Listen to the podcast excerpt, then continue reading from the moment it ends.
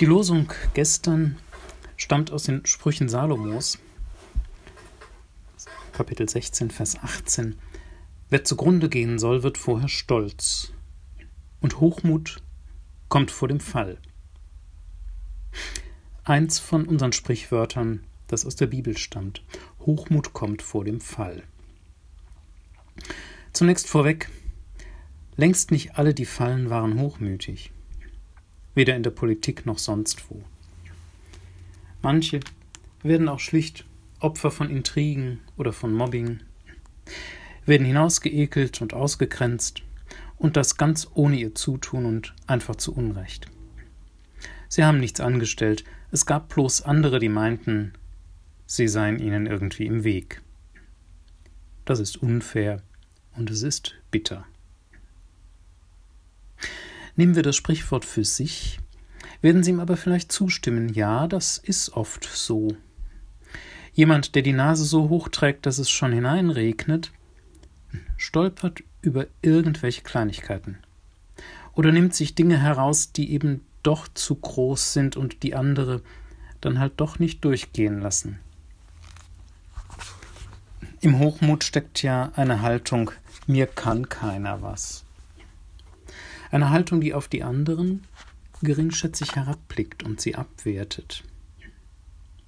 In Wahrheit ist jeder Mensch genauso viel wert wie der andere, und dann müsste man schon auch schauen, was den anderen wertvoll ist. Es ist einfach nur überheblich, uns selbst größer machen zu wollen, indem wir andere klein machen. Wer seiner eigenen Größe sicher ist, hat so etwas übrigens gar nicht nötig. Hochmut ist manchmal nur die andere Seite des Gefühls, man sei im Grunde irgendwie unzulänglich. Wer hochmütig ist, schließt sich gegen die anderen ab. An sie oder ihn reicht sowieso niemand heran. So hat unser Sprichwort in erster Linie gar keine moralische Stoßrichtung. Hochmut macht nämlich sehr einsam. Und wer hochmütig ist, schließt sich nicht nur gegen andere, sondern auch gegen Gott ab. Hochmütige sind nur noch auf sich selbst stolz. Sie tun so, als ob sie eigentlich niemanden brauchen für all das Tolle, was sie leisten. Im Grunde brauchen sie auch Gott nicht. Anders als das Sprichwort müssen wir aber, meine ich, Stolz und Hochmut etwas mehr voneinander unterscheiden. Es gibt einen Stolz der Hochmütigen, den meint unser Sprichwort, und es gibt einen Stolz der Demütigen, der völlig in Ordnung ist. Auch wer stolz ist auf Dinge, die ihm oder ihr richtig gut gelungen sind, muss keineswegs auf andere herabsehen. Und sie oder er kann auch durchaus dankbar sein dafür, dass Gott all das hat gelingen lassen. Man kann aus dem Häuschen sein über ein tolles Zeugnis und Gott für die eigene Begabung danken und für das Durchhaltevermögen beim Büffeln, für die Freude, mit denen, für die Freunde, mit denen zusammen man besser hat lernen können, für die Leichtigkeit, mit der sich Dinge eingeprägt haben, das alles geht zusammen mit Stolz über das Erreichte, und es ist kein Hochmut. Es gibt aber eben das andere. Da meint einer, dass ihm alles zufällt, das müsse eben so sein, dazu sei die Welt sozusagen verpflichtet. Ihn gibt es gewissermaßen nur in Fettdruck und Großbuchstaben dass er umgeben ist von Menschen, die ihn tragen, die ihn mit ihrer Zuneigung nähren und die ihm Halt geben, Menschen, die ihm ermöglichen, was er da erreicht hat, das vergisst er schnell. Und wenn Paulus sagt, was hast du, was du nicht empfangen hättest, dann kränkt ihn das eher, als dass es ihn nachdenklich machen würde. Vermutlich hält er es auch einfach für falsch. Die Korinther, denen Paulus das einmal geschrieben hat, waren übrigens aufgeblasene Leute. Jeder hielt sich für noch, noch, noch viel besser als die anderen. Nun denken Sie vielleicht schon seit fünf Minuten, manche Hochmütige fallen aber gar nicht. Die sind und bleiben hochmütig.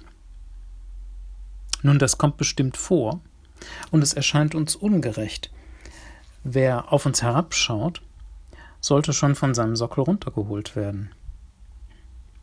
Aber ich nehme an, schon in den Sprüchen Salomos meint der Fall nicht die soziale und wirtschaftliche Stellung, jedenfalls nicht ausschließlich. Das Sprichwort hat nicht in erster Linie eine moralische Spitze. Denn wer hochmütig ist, fällt schließlich auch aus der Gemeinschaft mit Gott heraus. Er braucht Gott nicht. Der Hochmütige, die Hochmütige kommt eigentlich prima ohne Gott klar, allenfalls könnte der liebe Gott mal noch einen Ratschlag annehmen.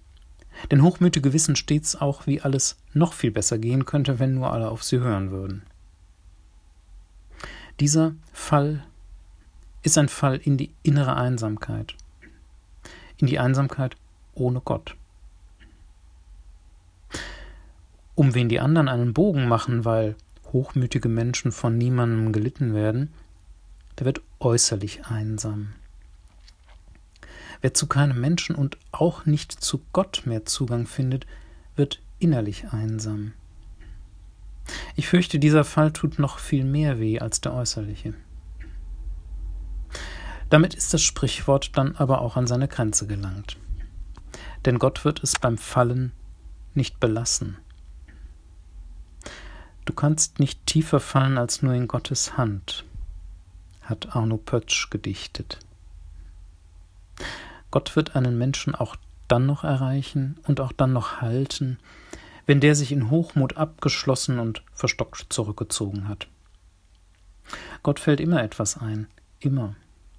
Er wird keinen Menschen verloren geben, auch nicht denjenigen, den wir, weil er sich hochmütig über uns erhoben hat, schon abgeschrieben hatten. In Wahrheit ist jeder Mensch genauso viel wert wie jeder andere, weil in Gottes Herz jeder Mensch unendlich wertvoll ist. Ärgern Sie sich also nicht allzu sehr über hochmütige Menschen. Und wenn Ihnen etwas richtig gut gelingt, seien Sie ruhig stolz darauf. Sie sind es ja, der das gelungen ist oder dem das gelungen ist. Und seien Sie zugleich Gott dankbar für das Geschenk, das er Ihnen damit gemacht hat. Er sei mit seinem Segen bei Ihnen und lasse Ihnen ganz viel gelingen. Amen.